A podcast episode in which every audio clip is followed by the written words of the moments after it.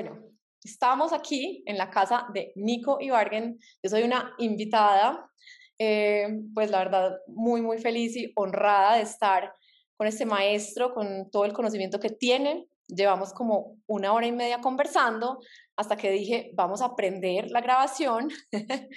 Nico es esposo de una amiga de la infancia. Él empezó su camino profesional en Bogotá, es colombiano, y luego se fue a vivir a Miami por 18 años, estudió finanzas eh, y bueno, su vida dio un giro muy, muy bacano a través de su curiosidad y su pasión por el medio ambiente. Entonces, bueno, pues Nico nos va a contar mejor su camino porque la verdad quisiera que este podcast durara por ahí tres horas más. Entonces vamos a empezar. Nico, cuéntanos un mini resumen de cómo llegaste hasta acá para que la gente te ponga como en contexto y podemos continuar la conversación que ya empezamos. Primero, gracias. La, el invitado soy yo, demasiado generoso con tus palabras. No me considero un maestro, al revés, soy un alumno que está siempre aprendiendo constantemente eh, cosas nuevas todos los días, porque estamos en un camino de aprendizaje en esta vida. Em, y ahora, un resumen de, perdón, la pregunta se me fue, un resumen de qué? Pues de cómo, de por qué estamos hoy aquí sentados, es decir, o sea, ah. un, un zoom para que la gente sepa Nico, ¿por qué llegó a este tema del medio ambiente? Ok, pues un zoom así rapidito, lo más rápido que pueda. La verdad, cuando yo, yo, yo siempre digo, el tema de pasión por el medio ambiente, por la naturaleza y por los animales, lo tengo en mí desde que tengo memoria. Y siempre eh, cuando pienso de dónde viene esto, vuelvo a mi abuelo. Mi abuelo era una persona que me sacaba desde pequeñito, viviendo en Bogotá además, a hacer caminatas al parque me llevaba a los árboles, ya sacabas una vajita, le hacían la cortada del árbol y me decía que los, esa era la sangre de los árboles porque ellos también estaban vivos como nosotros, sangraban como nosotros y, y tenían un sistema de sabiduría eh, tan complejo o más como nosotros y creo que desde ahí nace como esa pasión innata en mí y, amor y, curiosidad por la naturaleza. Y a partir de ese momento, pues ha sido un camino largo, obviamente vivimos en, en un, bajo un sistema, en una sociedad que está desafortunadamente muy desconectada del mundo natural y de la naturaleza. Entonces, encontrar ese camino de hacer algo por y con la naturaleza ha sido pues bastante eh, complejo, eh, pero al final del día lo encontré no a través de la universidad, no a través de la educación tradicional, porque eso no me llevó al final a ninguna parte donde yo quería llegar, eh, sino a través de, digamos, yo diría un poco de la suerte y de, un camino empírico y de tener amigos geniales. Entonces terminé en un camino de, en, periodismo, digamos, pudiendo contar historias sobre generar conciencia de, temas ambientales. Entonces, en ese camino conocí gente absolutamente inspiradora, maravillosa, mis héroes de la infancia, y, a través de, ellos, para mí ha sido un camino de aprendizaje eh, eh, impresionante, porque pues nada mejor que aprender de personas que han literalmente han sido, eran mis héroes desde que yo estaba pequeño, desde que era un niño. Y, y pues eso me ha llevado también al camino del empirismo en el sentido de que me he dedicado a, aprender cada vez más del tema, a leer cada vez del tema, a entrevistar personas que yo creo que saben mucho de, estos temas. Y cuando hablo del tema es, es sustentabilidad, es conservación, es, es, eh, eh, ecología espiritual, es veganismo, es eh, comida basada en plantas, es como un tema que, que, al final del día todo está interconectado. Y terminé así, siendo corresponsal de medio ambiente para un canal en Estados Unidos que se llama Univision, contando muchas historias para despertar conciencia sobre el medio ambiente. Y ahora la pandemia me trajo a, mi país, a mis raíces nuevamente, y estoy, ahora soy un productor independiente. Tengo un proyecto de, de, de digamos que un turismo regenerativo, de hacer unos, unos espacios, eh, unos eco-hoteles donde la gente tenga la oportunidad de conectarse con la naturaleza y a través de la experiencia despertar conciencia sobre el tema ambiental y, de, y de comida digamos que basada en plantas. No sé si me extendí mucho, pero... No, no, eso estuvo espectacular porque nos pone en contexto de un camino, como bien dice Nico, pues todos estamos recorriendo el camino, no hay, o sea, no hemos llegado, nunca hemos llegado, siempre cada paso que damos nos va acercando a nuestro verdadero propósito en la vida y este espacio, pues que es un espacio bastante nuevo, se trata precisamente de eso, se trata de darnos herramientas y de darnos inspiración para que podamos conectarnos cada vez más con esa esencia, con esa cosa tan misteriosa que es ser un ser humano con conciencia, una conciencia que en el fondo es totalmente pura e igual en todos, pero que por el entorno en el que crecimos, de pronto hay veces necesita inspiración para poder volver a ese principio. Em, y hoy estamos aquí pues precisamente para contarles a ustedes un poco más de, esas, de, esas, de esos encuentros que Nico ha tenido, como de esas cositas con las que él ha hecho clic en su vida, esos pasos que ha dado, pues para crear lo que ha creado y para enseñarlo, enseñarnos lo que nos va a enseñar. Entonces, pues Nico, yo, eh, yo te estuve estoqueando, ya te conté, como viendo, viendo, ay, llegó un gato tan hermoso que me provoca estriparlo. Eh, a mí me persiguen los felinos, o sea, yo te lo juro, siempre que llego a algún lugar hay gatos o jaguares, que yo siempre digo mi animal favorito, pero eso incluye a todos los felinos. Él es un gato y se llama Balam, que significa jaguar en el lenguaje maya. Ah, imagínate tú, es un gato jaguar, bueno. Entonces, bueno, volviendo como a la, a la yo estuve estoqueando a Nico, yo soy una enamorada del mar y cuando llegué, en los primeros dos minutos de conversación, los dos supimos que cuando éramos chiquitos queríamos ser biólogos marinos eh, y que ambos vivíamos en, bueno, Nicolás a 2.600 metros, yo a 1.600, rodeados de montañas, sin ninguna posibilidad de esto. Eh, pero después la vida te llevó al mar. Entonces, ¿por qué no empezamos un poquito por el mar? Yo sé que hay mucho tema, pero cuéntanos tu trabajo con el mar, tu trabajo con los tiburones, todo esto tan, tan lindo y tan duro también al final del día todos estamos conectados con el mar, no importa qué tan lejos estemos del mar, porque cada, o sea, 80% del oxígeno que respiramos viene del mar. Y no podríamos existir en este planeta, se debería llamar planeta mar, planeta océano, porque en realidad eh, la, el, dos terceras partes de la superficie del planeta no es tierra, sino es mar. Entonces estamos conectados al mar de miles de formas, regula el clima. O sea que sin saberlo, nosotros a 2.600 y a 1.600 metros respectivamente ya estamos conectados al mar de una forma muy, muy poderosa. Y aparte de eso, yo creo que todos los seres humanos sentimos esa conexión por el mar, no importa si nunca lo hemos visto. Es cierto, es la primera vez que uno pisa la arena y ve las olas y las siente, eso es una cosa... Yo creo que todos recordamos la primera vez que vimos el mar, si no nacimos en el mar como tú y yo. Sí. O sea, estoy seguro que en tu mente y en tu memoria está ese momento marcado como está en mí. Entonces, eh, para mí, yo también he sido un apasionado del mar desde que sí, tengo memoria también.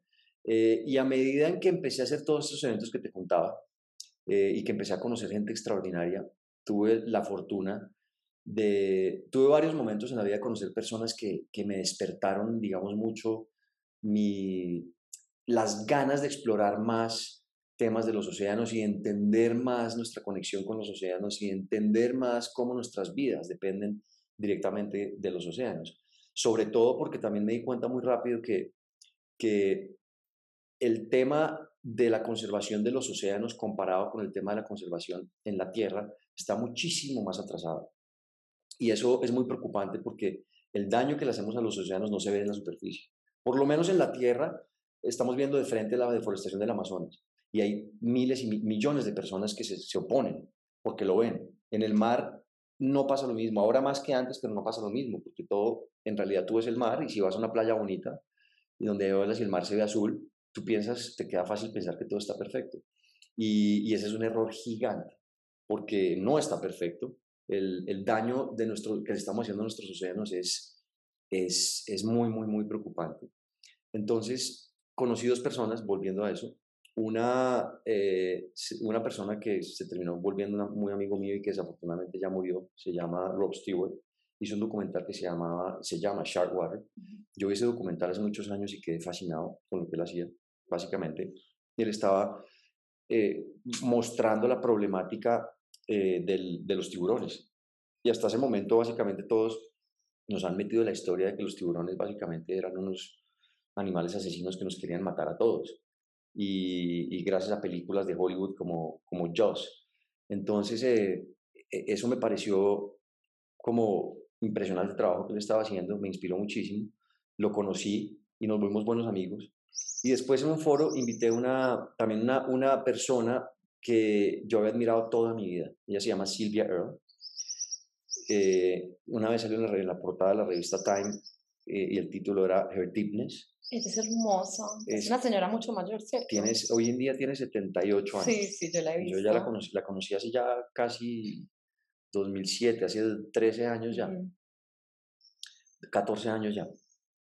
Y fue un foro que hice sobre, se llamaba, eh, se llamaba eh, el, el, Green Forum, y una parte era dedicada a los océanos, y ella era como la speaker de los océanos. Y la charla que yo vi de ella, para mí fue la charla una de las charlas más inspiradoras que he tenido en toda mi vida. Y me di cuenta que nuestra lucha por el medio ambiente, si queremos salvar este planeta, tiene que empezar por, por los océanos. Tenemos que despertar conciencia sobre protección de nuestros océanos porque, porque le estamos haciendo demasiado daño sin saberlo y eso nos, está, nos va a impactar la vida de todos.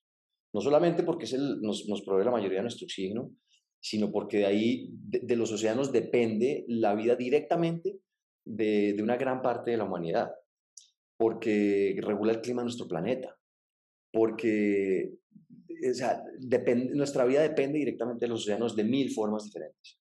Entonces, a partir de, de ese momento, como que dije, uy, me interesé mucho, me interesé muchísimo en enfocarme en, en la salud de los océanos y cuando tuve la oportunidad, cuando entré a, ser corresponsal de medio ambiente de Univisión, dije, aquí es mi oportunidad más grande de empezar a hacer esto. Y, empecé a diseñar contenido enfocado en los océanos. Y ahí digamos que seguí el ejemplo de Rob en cuanto a, dije, voy a, voy a usar el tiburón como un símbolo eh, de, de, que muestre cómo están nuestros océanos hoy en día, porque lo que estamos haciendo con los tiburones representa muy bien lo que estamos haciendo con todos los océanos. ¿A qué me refiero? Hemos acabado ya con el 95% de, de, las poblaciones de, de, tiburones en general, más o menos. Qué dolor. Matamos más o menos entre 100 y 150 millones de tiburones al año. Es difícil de saber el número exacto porque es, es, pasa tan indiscriminadamente y en tantos lugares del mundo que es dificilísimo llevar la cuenta.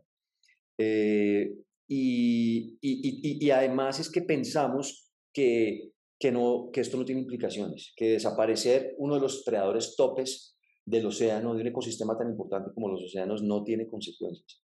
Y cuando tú remueves un depredador tope de un ecosistema, todo el ecosistema se desbarata. Un mínimo cambia por completo. Entonces la vida de ese ecosistema se transforma. Entonces para mí fue como que usar el tiburón para demostrar, para mostrar lo que está pasando con los océanos, además funcionaba muy bien porque a las personas el tiburón les causa algo. Terror profundo, curiosidad, miedo, eh, algunas personas eh, eh, les, les, parece tierno, lo que tú quieras, pero, pero empezó a ser muy efectivo. Entonces empecé a, a hablar de tiburones, digamos, a contar historias de los océanos, pero, pero como usando como personaje principal al tiburón. Y hice, he hecho, he hecho mucho contenido sobre tiburones y alrededor de esto, pues obviamente tocamos todos los temas del, de los océanos que tienen pues, sobre pesca, que es uno de los problemas más grandes que tenemos, eh, eh, bueno, plástico, polución, eh, todos los problemas, eh, los corales, la destrucción de corales. estamos, los, los, océanos están volviendo más ácidos gracias a la cantidad de dióxido de carbono que capturan porque estamos emitiendo más de la cuenta. Y cuando los océanos se convierten más ácidos, entonces todos los, los organismos del mar tienen mucho más problema en, en armar sus, sus esqueletos porque el ácido los disuelve. Entonces todo lo que es corales y todos los animales que, que, que tienen eh, eh, este, ¿cómo se llama? Eh, Caparazón, pues como estos caparazones, exactamente, este, tienen mucho más problemas para, para, que, para generarlos. Y eso, pues, imagínate, un mar, un mar sin, sin corales es un mar en que la vida, dicen que un coral es mucho más biodiverso, que el Amazonas. Entonces, imagínate quitarle todo eso de un, de un golpe toda esa biodiversidad, biodiversidad de los océanos cuando la biodiversidad es lo que nos da, es como el sistema inmunológico del planeta, es lo que da la resiliencia para, para poder mantenerse como de una, una, forma, de un estado, en un estado saludable. Entonces, pues, por eso me, me, me dediqué mucho a hacer contenido de los océanos, porque al final del día, y ahí entendí, ahí completé como el círculo completo de qué tanto nuestras vidas están conectadas a los océanos y que tanto dependen nuestras vidas de la salud de los océanos. Y me di cuenta que si no logramos, digamos, eh, mantener un océano saludable y, y, nuestras vidas no tienen futuro, la verdad. No, pues total. O sea, tienes toda la razón y los reportes del medio ambiente no mienten y, lo que yo siempre les digo, o sea, el futuro ya llegó. Es como, ya estamos en alerta roja, ya estamos tirándonos por el precipicio como humanidad Em, y ya tiene que casi que salir de la ecuación pensar que nosotros nos podemos beneficiar desde el punto de vista económico de este planeta, porque lo que deberíamos estar haciendo es pues como salvándolo y, y frenando y olvidando esa parte de sí, es que es súper rentable pues tirar una malla al mar y matar un montón de, de pues esa pesca, ¿cómo es que se llama? El, el, el pesca accidental. Pesca accidental, porque igual tenemos que, no, o sea, mire, es que esto no va a importar, es que en 10 años a nadie le va a importar la parte económica, le va a importar es subsistir.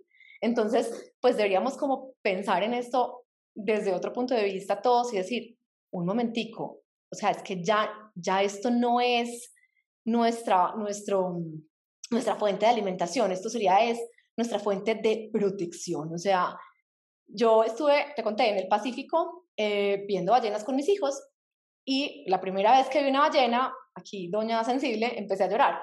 Entonces el señor que estaba con nosotros, pues él, era, incluso era el, el, guía de buceo, pues, ay, la primera vez que veo a alguien llorando por ver una ballena.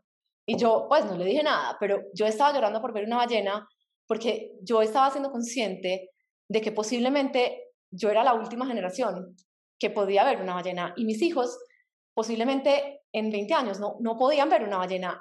Y no solo esto, sino que estábamos en un lugar remoto y en la playa había mucho plástico y cada que yo voy a una isla hermosa me pongo a recoger plástico como una loca y la gente pues con la que estoy muchas veces me dice, pero ¿qué importa? O sea, no vas a hacer ningún impacto.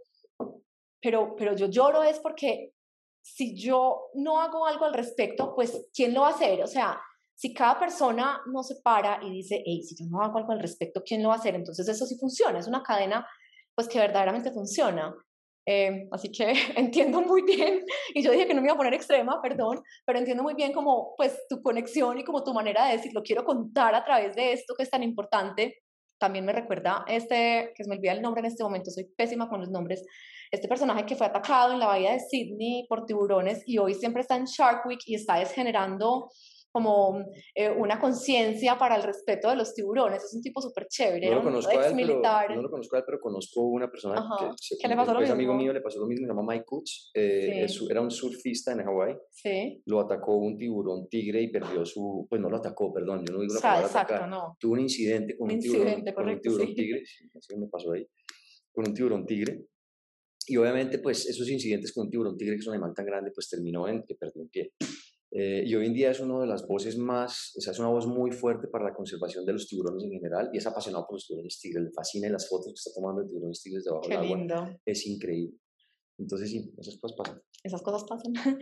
y también, pues, creo que cuando, pues, cuando tú, cuando tú estás metido como en el, en el entorno y ves, pues, ves lo lindo que es el mar, pero ves lo doloroso que está pasando diariamente con el mar, pues obviamente uno dice, ¿cómo no hablar? O sea, ¿cómo no contarle a los que están a 2.600 metros qué es lo que está pasando? Y sabes una cosa que es muy, es muy fuerte porque entiendo lo que dices, es muy doloroso, sobre todo cuando te empiezas a meter, empiezas a entender, empiezas a, a, a, ver la escala del daño que estamos haciendo, es, es absolutamente eh, eh, imposible quedarse callado, imposible no sentir dolor, imposible no llorar, la verdad. Así es. Porque si, si nosotros permitiéramos, o sea, lo que, lo, lo, que, lo que está pasando en el mar, digamos, los métodos de pesca que están pasando en el mar y los niveles de, de, de pesca accidental, por ejemplo, uh -huh.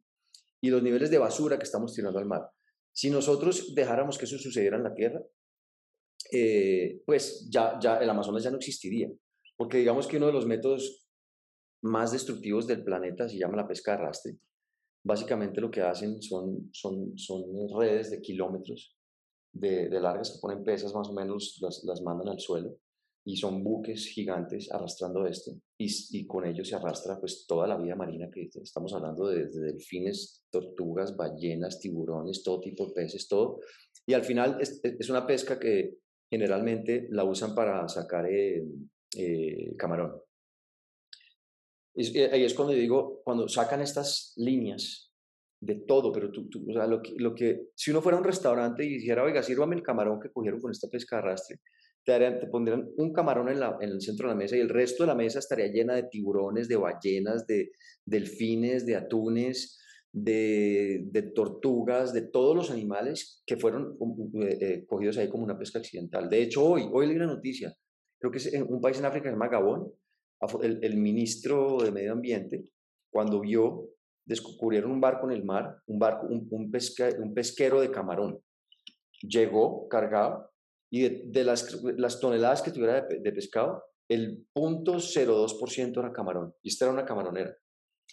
Y, y afortunadamente, eh, eh, como que dijo, esto no puede seguir pasando, y pusieron, digamos que una, una pausa a la, a, a la pesquería, si se dice así, en, en, Gabón. Eso pasó hoy. Pero eso pasa todos los días en, muchas, en muchos mares de nuestro planeta, todo el tiempo. Y como está fuera de nuestros ojos, entonces es dificilísimo que la gente salga a protestar, porque la gente piensa que todo esto está bien. Y todos estamos además apoyando, la gente que se sienta en un restaurante a pedir camarón, todos estamos apoyando esta destrucción. Y sí, hay camarón que no viene la pesca de arrastre, hay camarón que, se, que viene de cultivos, y la gente, ah, pero viene de cultivos. Pero entonces analicemos qué, qué consecuencias tiene el camarón de cultivo en cuanto a polución de los océanos, que al final del día terminan además alimentándolos con otros peces eh, eh, salvajes del mar. Entonces, al final, eh, nuestra, nuestra, la actividad humana está teniendo, digamos que un peso sobredimensionado en, en, en el impacto que estamos teniendo en los océanos. Y lo que tú dices es verdad, yo tengo la oportunidad, yo he hecho varias expediciones, eh, eh, la última que hice fue a una isla que se llama la isla de Coco, en Costa Rica. Estamos hablando de una isla que fue declarada eh, por la UNESCO Patrimonio de la Humanidad. Queda a 350 millas más o menos de la costa de Costa Rica, de Costa Rica.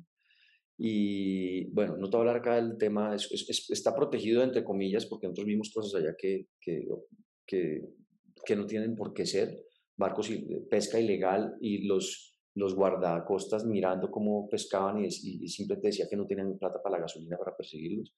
Pero además te metes a bucear ahí y, y ves, ves islas de plástico en la mitad de la nada. De la nada. Entonces el impacto humano en, eh, que estamos teniendo es gigante y lo estamos teniendo todos. En nosotros en Bogotá, 2.600 metros nivel, desde el nivel del mar y tú desde acá, estamos cada vez que usas una cosa plástica, estás teniendo un impacto directo en el océano, porque al final del día eso, las probabilidades que eso termine en el océano son muy altas. Son muy altas. Y además ha sido completamente exponencial, pues porque también, como yo te decía, supongamos que, y siempre hablo de esto, pero digo, bueno, supongamos que no nos importa el planeta, o sea, supongamos que no, ¿cierto? Sí. Como especie, los seres humanos estamos igual de enfermos a ese océano yo en los talleres les pongo, pues este ejemplo ya lo di, pero les pongo siempre una foto de una playa hermosa y una foto de una playa llena de basura y les digo, usted, ¿en cuál quiere ir a caminar? O sea, ¿dónde quiere estar? Porque esa elección de, de lo que usted se come, de lo que usted se pone, del uso que le da a los recursos, termina teniendo un impacto directo en su salud como individuo. Entonces, como ya nos dimos cuenta que se nos fue un poquito la mano digamos, en este proceso de la, entre comillas, civilización. Es no sé si nos hemos dado cuenta. Pero... bueno, algunos, digamos que frenar esto y pues, y decir, bueno, listo, alto, hago un alto en el camino. Y podemos hacer un cambio todos, desde nuestro hogar, desde lo más mínimo, que nunca va a ser perfecto. Lo que yo te decía, yo soy, o sea, yo tengo rabo de paja, porque hay muchas cosas que todavía no estoy haciendo, pero voy cada vez incorporando más de esas acciones en la vida diaria, pero también no solamente por el beneficio, pues eh, tú y yo que somos, entre comillas, pues yo, entre comillas, tú muy ambientalista, ecologista, todo, sino también como por, por el beneficio de mi familia, o sea, de que yo quiero ver crecer a mis hijos en un planeta como el que recuerdo de hace casi 40 años, en un ambiente donde ellos puedan vivir sanamente y puedan tener unas vidas pues como completas, o sea, no, no unas vidas de lucha, no unas vidas de escasez, no unas vidas de angustia, que es lo que va a pasar ciertamente, y tú y yo estábamos hablando, bueno, hablamos de, de, muchas cosas, pero hay un tema muy chévere que lo podemos empatar acá y es la educación, que sé que te importa, estuve también mirando tus libritos mientras, y, y sé que tienes un hijo, yo también tengo niños chiquitos, y hay un tema como de los pilares de la educación que estábamos hablando, eh, que me voy a meter por ahí porque tocamos como el tema de la educación, del, pues, de lo que las personas, digamos, van a desarrollar su máximo potencial, de, de la alimentación y de cómo nosotros podemos tener un impacto sobre estos niños en esos campos. Entonces, digamos, tú como papá en este momento de la vida, cuando vas a hablarle a tu hijo de estos temas, ¿cómo lo haces? Porque sé que hay muchas mamás que en este momento pueden estar diciendo, yo también tengo rabo de paja, yo también me he equivocado, quiero como mejorar esto, ¿cómo hacemos para, para empezar a cambiar esa comunicación con nuestros hijos? ¿Cómo les contamos esto que está pasando? buenísima Yo sé, es súper doloroso. Y es un tema dificilísimo, porque, a ver, todos tenemos rabo de paja. Sí. Eh, tú y yo y, y, y Jane Goodall y Sil, todos tenemos rabo de paja porque nacimos en una sociedad con rabo de paja. Así es. O sea, es, las únicas personas que no tienen rabo paja son los indígenas que todavía han logrado mantenerse aislados de esta civilización devoradora en la que vivimos nosotros y capitalista y completamente eh, eh, desaforada. Entonces, como nacimos en esta sociedad, es imposible no tener rabo de paja porque es nos transportamos en esta sociedad, usamos combustibles fósiles, contaminamos de ciertas a, a diferentes niveles. Entonces, yo creo que hay que empezar eh, sin darnos tanto palo Así es, a nosotros mismos y entender que estamos en un camino. Estamos en un camino en el que nacimos en un punto que ya estaba, digamos, eh, eh, enfermo, por ponerle algún término, sí. y tenemos es que ver cómo, cómo nos sanamos de la mejor manera. Total. y es dificilísimo porque, porque vivimos en esta sociedad por ahora, no hemos llegado a, a ese un mundo que, que, que, nuestras, que nuestra imaginación está en el que podemos vivir en armonía y conexión con el planeta.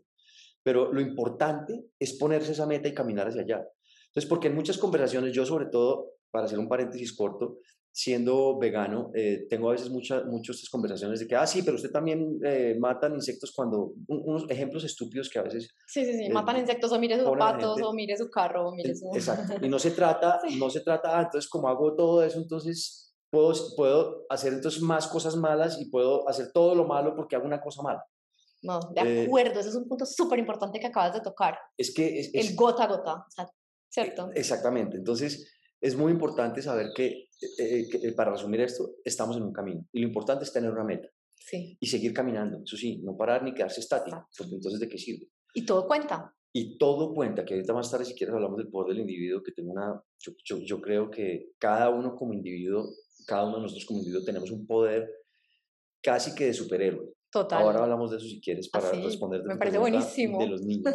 sí. Entonces, pues para mí ha sido un reto gigante de pronto tener un hijo, empezando por ahí, porque tener un hijo es una decisión también en términos ambientales bien compleja. Eh, de hecho, yo, yo nunca pensé en tener hijos. Eh, y es otra historia que también después si quieres hablamos que me, me, cambió la mentalidad un poco Jane Goodall cuando tuve una conversación con ella al respecto. Eh, pero a lo que voy es que es, es dificilísimo desde el punto en que sabemos que vamos a traer una persona a un mundo que está básicamente camino hacia el abismo, porque estamos conscientes de eso. Yo, cuando yo nacía, yo, yo, tengo 48 años, en 1973 estaban pasando varias cosas y, y mira todo lo que ha pasado de allá acá.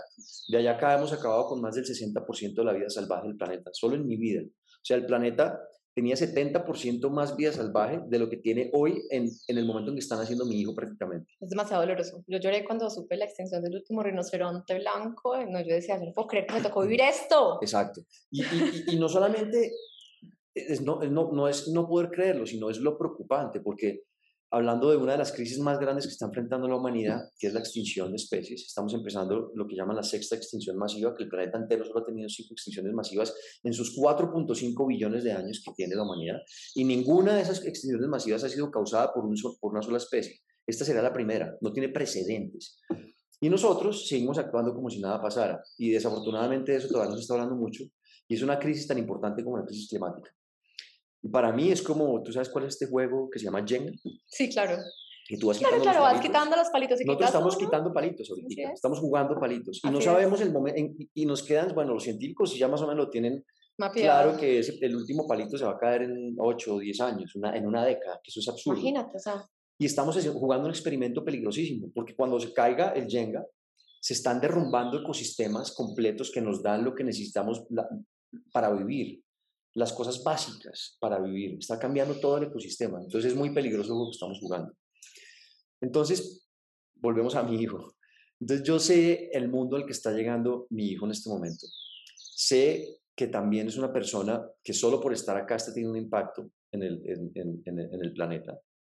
Generalmente, digamos, negativo en el sentido de que también tiene eh, rabo de paja porque viene a vivir en este sistema de consumo que estamos tratando de cambiar las personas que, son, que, que tenemos alguna conciencia de este tema, porque todos lo estamos haciendo, las personas que tenemos esta conciencia, todos estamos haciéndolo. Entonces, para mí ha sido interesante explorar la comunicación con mi hijo, que es un niño que tiene tres años y medio ahorita, y ya, ya, ya entiende el concepto de veganismo.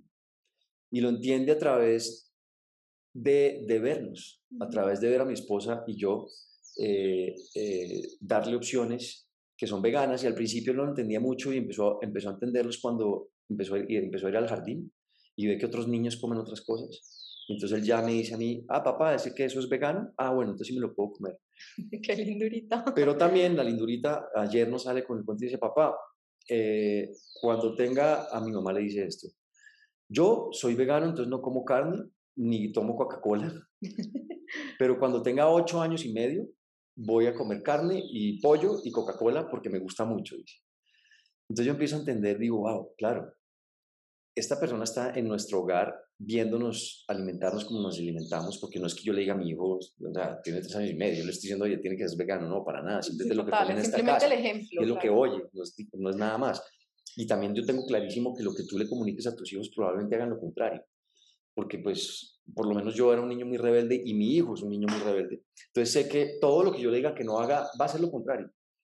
Entonces ha sido interesantísimo para mí ver que lo único efectivo en esta comunicación con mi hijo, lo único es el ejemplo.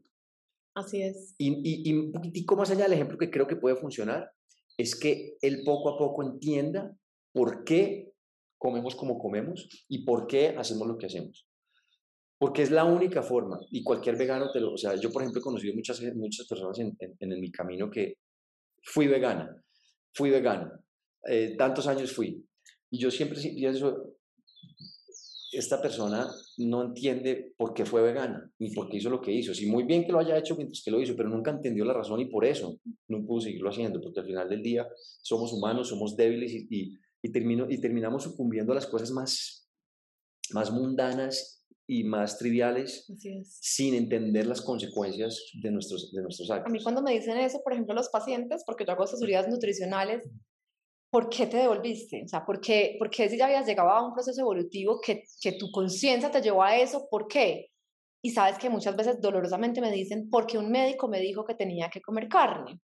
Imagínate. Eh, y yo, que soy médica, que trato de, de, darle a la gente herramientas, pero nunca tratar de hablar del desde el fanatismo, sino desde las herramientas, mm. les digo, ¿sabes qué? De pronto tu médico no tenía una mala intención, pero tenía desconocimiento de cómo ser un buen vegano, que ese es otro tema que también lo podemos hablar en otro momento, porque tú puedes ser un mm. súper buen vegano y un perverso omnívoro. O sea, desde donde tú obtengas tu proteína y tus vitaminas, pues tiene que ver es con la estructura de tu alimentación, de, de, de lo bien que lo sepas hacer independientemente de si lo obtienes de un pedazo de carne o si lo obtienes de, una, de unos frijoles con arroz. Entonces eso también es importante que la gente lo sepa en este momento. Si es que no han salido corriendo porque hoy Sara está extrema, pero bueno, ellos me quieren, espero, o por lo menos me quieren escuchar. Pero a mí no me ha parecido que has dicho nada extremo.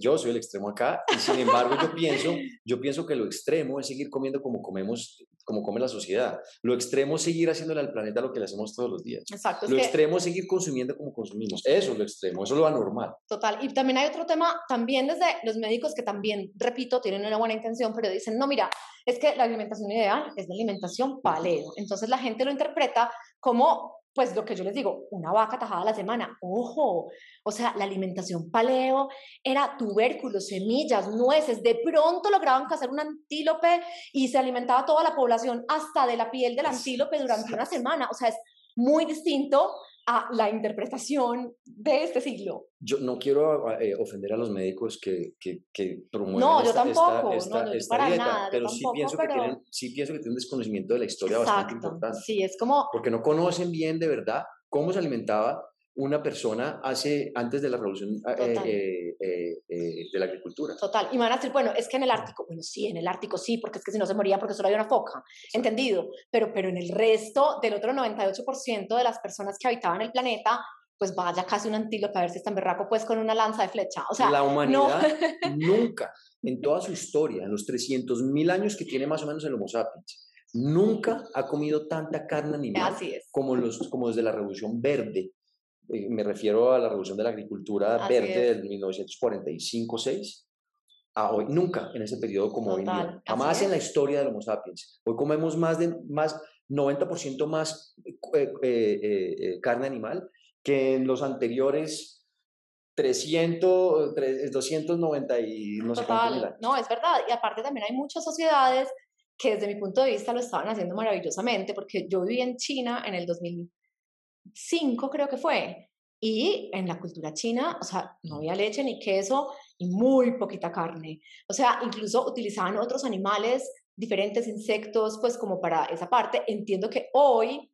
no sé cuántos años han pasado, como 15 años después, pues ya para ellos es un signo de estatus consumir carne de vaca cuando ni siquiera sus sistemas pues gastrointestinales, ni siquiera sus enzimas digestivas están preparadas para consumir ni quesos porque no tienen, no tienen cómo metabolizar la lactosa, o sea, no tienen esa enzima. Y yo digo, ¿cómo así? que ¿Cómo así? Si, si lo estaban haciendo súper bien, o sea, si ellos, Total. pues su- sus alimentos deliciosos viniendo de la soya, de mil vegetales, obviamente también de otros animales, pero, pero sus platos siempre eran súper ricos en una variedad de, de alimentos supremamente nutritivos de origen vegetal.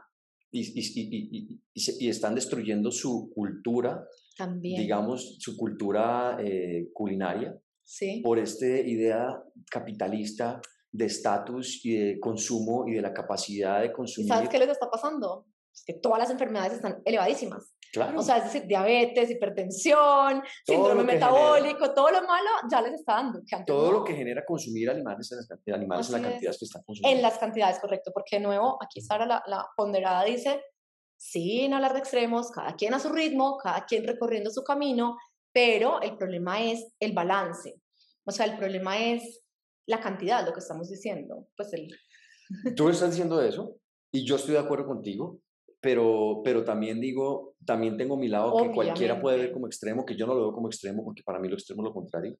Eh, es, estoy de acuerdo con un balance en que, en que la dieta sea animal, pero si se mantiene en personas que estén viviendo de una manera conectada con la tierra. de acuerdo. Pero hoy en día el 99% o más de, los, de la carne animal que están consumiendo el, el, el, el ci- el ciudadano promedio viene de una cosa que se llama factory farming o, o ¿cómo se dice en español? Eh, Sí, las granjas estas. de que- granjas intensivas. Sí, o sea, que el que vea las fotos de verdad dice cómo el es 99 posible? punto no sé qué por ciento exacto del alimento que consumimos hoy en día viene de ahí. Entonces, por la parte, digamos, eh, eh, nutricional, eh, estoy de acuerdo contigo. Listo, a- eh, poner algo a la dieta animal en, en- en una sociedad que esté conectada con los ciclos naturales y Sí, conectada, total. y como ha comido toda la, toda la, la historia del Homo sapiens, está bien, porque se necesita en esas circunstancias, digamos. Así es, si así fuera, pero si no así es. fuera. Eh, pero ya cuando le metemos esto de granjas intensivas y lo que significa en cuanto a crueldad animal, en cuanto a polución del, del medio ambiente por generar este, este alimento, en cuanto a los usos de recursos que se necesitan para generar estas calorías que nos comemos como animales, que nos lo podríamos estar comiendo directamente, entonces ahí veo extremo meterle, así sea un 1% de animal a la dieta de hoy en día, porque es extremo generar esa caloría. Es extremo en cuanto a uso de recursos. Es 9 a Es 1. extremo. En las vacas 9 a 1 y los pollos es como 4 a 1, cosa también Exacto. igual loca. Pues. Es extremo en cuanto a uso de recursos, en cuanto a polución que causa y en cuanto a crueldad animal. Es extremo. Ese contenido de ese animal en tu plato es extremo por esos factores. Así es. Entonces, para mí es extremo comer eso sencillamente por esos tres factores. Claro, porque tú no vives en la selva como las comunidades indígenas que de nuevo cazaron el, pues no sé, lo que sea que hayan cazado para alimentar a toda la comunidad como parte del de, el real modelo paleo, que ya no es así. O El sea, real del modelo hunter- paleo, ¿sabes cómo lo podemos ver hoy en día? Y ves una comunidad de chimpancés. Total. Los chimpancés es. que con- nosotros compartimos, el, el- el animal más cercano a nosotros en, eh, en cuanto a porcentaje de DNA son los chimpancés. Compartimos como el 99.8% de, de, de ADN, con, ADN con los chimpancés. Ellos son carnívoros y cazan de vez en cuando. De vez en cuando. Pero ¿sabes cuánta carne ellos comen al año?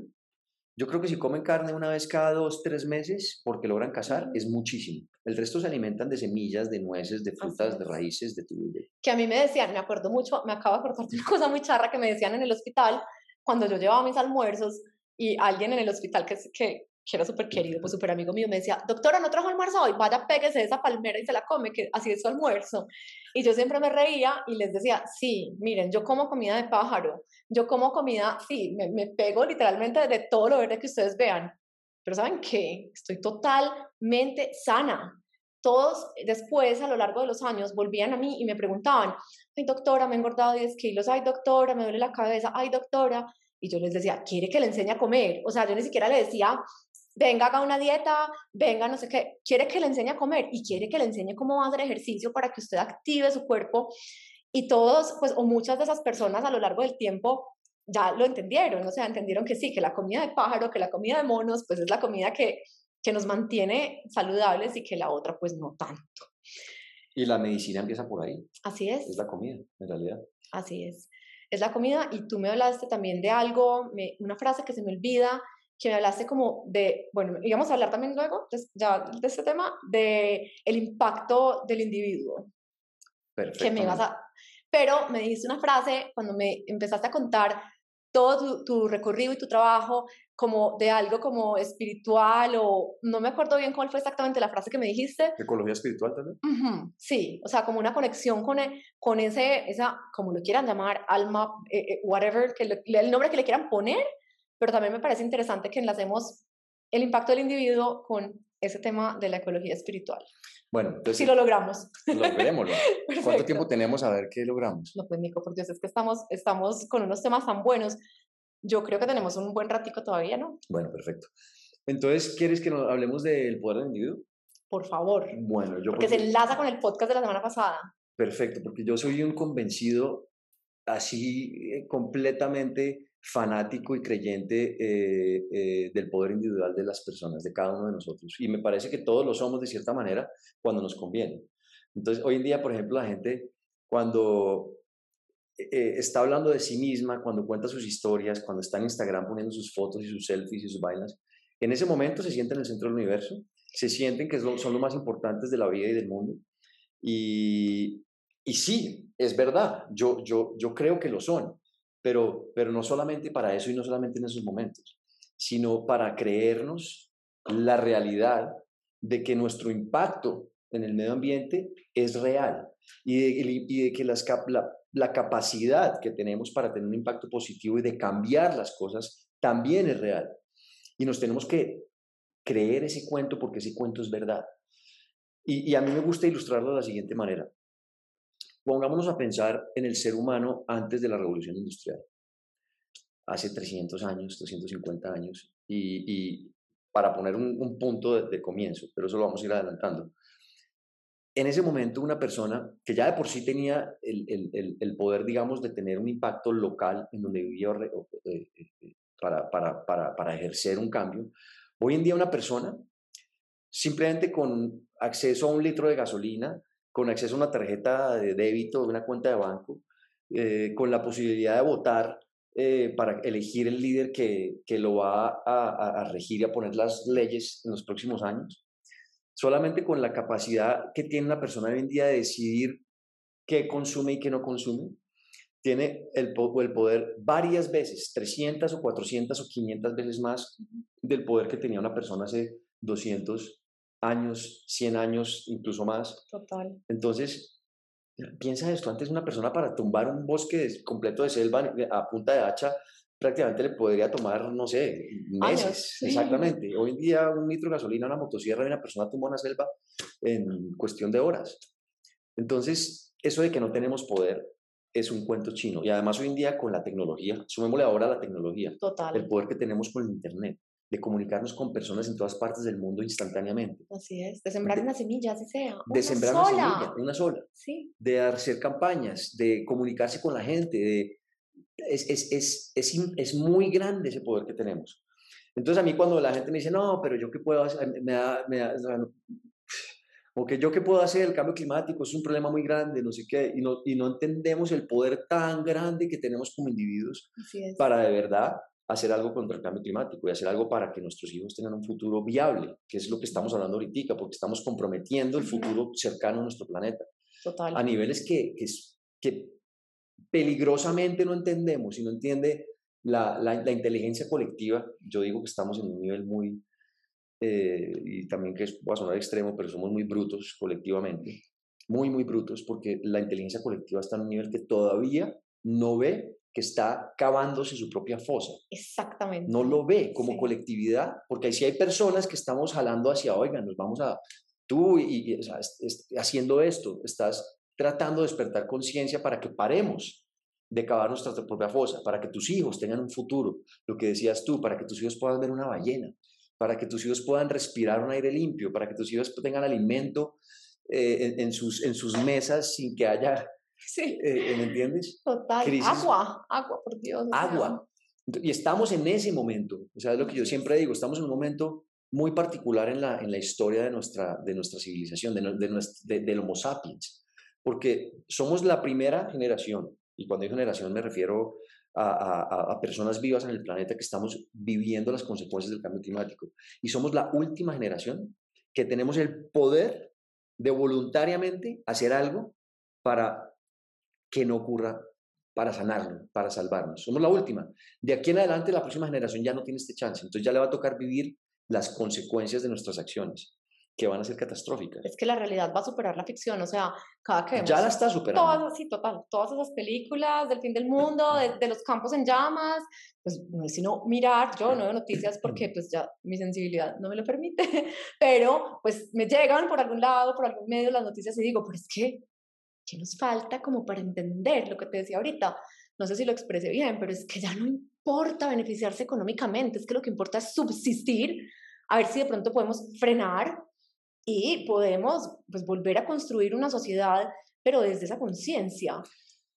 Es, es, muy difícil porque al final del día es un mundo en que, a ver, nos hemos especializado tanto en cositas y muchas veces irrelevantes que el, la persona común, digamos, está tan desconectada de la naturaleza, tan desconectada de los ciclos naturales de la Tierra, que ya nos creímos el cuento que no somos parte de eso. Nosotros somos unos observadores de la naturaleza desde afuera, como si no, como si no solamente no nos, no nos, no fuéramos parte de eso, sino como si no nos afectara.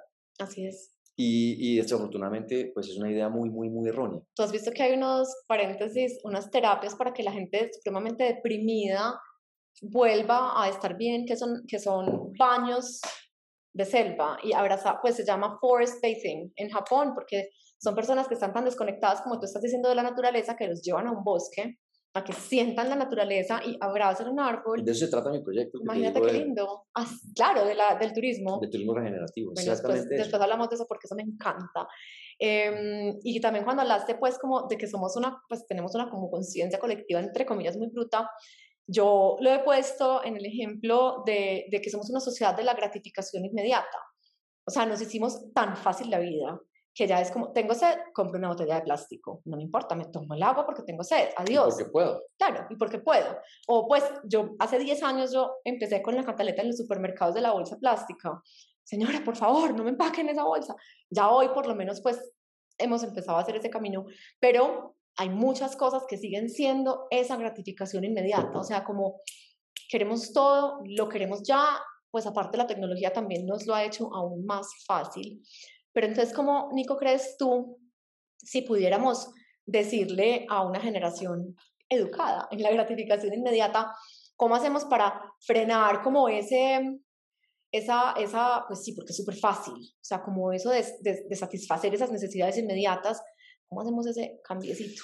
Pues mira, es muy difícil porque ahora que ahora sí podemos conectarlo al tema espiritual. Sí. Y es que nosotros, el mundo, el planeta no va a cambiar, el mundo no va a cambiar, nuestras actitudes no van a cambiar hasta que no cambiemos nosotros desde adentro, hasta que no empecemos a entender que, que nosotros estamos conectados a la naturaleza, que todo, todo, todo, todo, todo está interrelacionado, es interdependiente, es interconectado y que al final del día todo impacta a todo lo demás. Cuando empecemos a dejar de pensar que somos el centro del universo, cuando empecemos a pensar, a dejar de pensar que somos la especie más importante del planeta, lo cual es, es una visión completamente, una idea completamente errada, porque no somos la especie más importante del planeta, simplemente somos una especie más. Digamos que somos una fibra más en la fábrica de la vida. Nosotros no somos los creadores de la vida, somos una fibra más en esa fábrica de la vida. De hecho, si se, extinguen, si se extinguen las hormigas, hay más consecuencias ecológicas a nivel planetario que si se extinguen los humanos. Si se extinguen los humanos, el planeta florece nuevamente. De hecho, existimos hace solamente 300 millones de 300 mil años, que no es nada en realidad en la historia planetaria, es un, un par de segundos. Entonces, en realidad, nuestra relevancia e importancia a nivel planetario, a pesar de que todas estas, las religiones monoteístas nos han metido el cuento eh, de que es que somos el centro y todo lo que está acá está a nuestra disposición para usar y abusar, una idea completamente eh, eh, nefasta y, y absurda, hasta que no paremos, respiremos y nos reconectemos desde adentro con nuestra alma, con nuestro espíritu y, por ende con nuestro planeta, nuestra mamá, lo que nos da vida, lo que nos da todo lo que necesitamos para vivir y existir, y que el cambio empiece desde ahí. Ahí es cuando vamos a empezar a cambiar, creo yo. Antes va a ser muy difícil porque está, vivimos en, en una burbuja que se llama, que construimos nosotros, que es hoy en día el capitalismo y creemos, el, la única, digamos que, fuente de valor se la estamos dando a, una, a, una, a un papel arbitrario, al dinero, y no estamos viendo las consecuencias que tiene todo esto. Entonces, hoy en día, en este, en este sistema capitalista, de verdad, no, no, ni siquiera tiene un costo el hecho de polucionar. Eh, todos son consideradas un, término en, capital, en el capitalismo eh, de los economistas que se llama las externalidades. Son simplemente costos que no se meten en las hojas de en los balances de las compañías. Eso hablábamos, Rosy y yo, tienes que conocer a Rosy. Me decía lo mismo, me decía, es que usted cree que comprar orgánico es muy caro, pero súmele el efecto económico que tiene, el daño que le está haciendo a la tierra del otro y verá que el otro es mucho más costoso, pero nunca todo eso nos lo subsidia el planeta y lo subsidian los gobiernos también. Entonces el precio que pagamos en realidad es, es, no es el precio real, no es el costo verdadero, porque toda esa polución, toda esa destrucción, toda esta extinción de especies es el, es el verdadero costo, que no está pagando, está pagando quién? Alguien lo paga, el planeta, o sea, nosotros, o sea, el futuro de nuestra generación, de nuestra, de nuestra, de nuestra civilización, de nuestra especie. Lo que, e, esos son los que están verdaderamente pagando las externalidades que nosotros no estamos metiendo en nuestras, en, las, en, en, los costos de los productos que consumimos. Entonces, y, y, además es un sistema que por sí considera o sea, e, e, el, el, crecimiento infinito. ¿Y cómo puede haber un crecimiento infinito en un planeta que tiene recursos finitos, además? O sea, no tiene ningún sentido. Entonces, desde su incepción está mal concebido. Y no digo que el capitalismo nos, o sea, nos ha traído cosas maravillosas, digamos, obviamente, y, pienso que es un sistema muy válido, pero como está hoy en día es absolutamente arcaico y si no lo reformamos y si no lo transformamos, nos va a llevar cada vez más rápido a nuestra destrucción, porque, porque hasta que no entendamos y no le empecemos a dar valor a lo que tiene valor real, a lo que nos da el oxígeno, a lo que nos da el alimento, a lo que nos da el agua, que son ecosistemas complejos, porque es que nosotros pensamos, vemos el agua ahí, pero no entendemos que es un ecosistema muy complejo. La Amazonía es un ecosistema que ni siquiera entendemos nosotros hoy en día con toda la tecnología, el conocimiento y la ciencia, entendemos un porcentaje pequeñísimo de, de, lo que significa el ecosistema del Amazonas para, para generar vida. Así es, cuando yo entendí y aprendí lo de los ríos del cielo generados por el Amazonas, dije, no, es que ni lo que tú estás diciendo, ni siquiera podemos, o sea, estamos viendo la parte de abajo, pero es que tiene todo que ver con la parte de arriba también. todo está interconectado, interdependiente. Y no lo entendemos. Entonces, mientras que no entendemos eso y estamos y destruimos por el valor, o sea, el valor que nosotros le damos al Amazonas hoy en día en realidad, digamos, es cosas muy básicas y muy la madera. Entonces, el árbol vale por su madera. Y no entendemos todo el ecosistema, lo que significa un árbol. Si yo pusiera mañana nosotros a armar, a hacer, a hacer a construir un árbol, no existe la tecnología para que nosotros construyamos un árbol. Si no fuera que la tierra, no lo podríamos hacerlo nosotros. Así es. Entonces, si, si nosotros nos conectamos espiritualmente nuevamente con eso, eh, desafortunadamente nos vamos a extinguir y porque no, no tenemos la capacidad de vivir en un planeta en balance, no la tenemos. Entonces, entonces, ¿qué empieza a pasar? Que nos empezamos a comportar como un virus. ¿Y qué pasa con los virus? Pues el cuerpo empieza a pelear para, para eliminarlo. Hasta que lo elimina. Qué impresión que desde, desde dos puntos de vista tan diferentes. hace una semana hablé con Piti Parra, que es una persona maravillosa, eh, y también su, su mensaje es el mismo, es exactamente el mismo que tú me estás diciendo desde el punto de vista energético, pero están hablando el mismo lenguaje y pues cuando uno se conecta con esa parte como energética o espiritual, dámelo como lo quiera llamar, de, de hacer parte de un sistema, lo entiende de la misma manera. O sea, en el momento en el cual la conciencia se despierta, todos entendemos lo mismo. Es muy lindo. Es muy lindo, exactamente, porque es que desde cualquier, desde cualquier camino llegas a lo mismo, porque es que al final, al final del día es lo mismo. Así es. Si te conectas con, la, con tu espiritualidad, con tu interior, con, tu, con el planeta, desde donde vengas, al final del día es lo mismo. Terminas, sí, terminas como con una cosa muy bacana. Em, que ojalá, ojalá, ojalá se, los que ya están conectados síganse conectando y traten de conectar a los que están alrededor. Pero digamos las personas que todavía dicen, estos dos están hablándome en mandarín, ¿qué está pasando acá?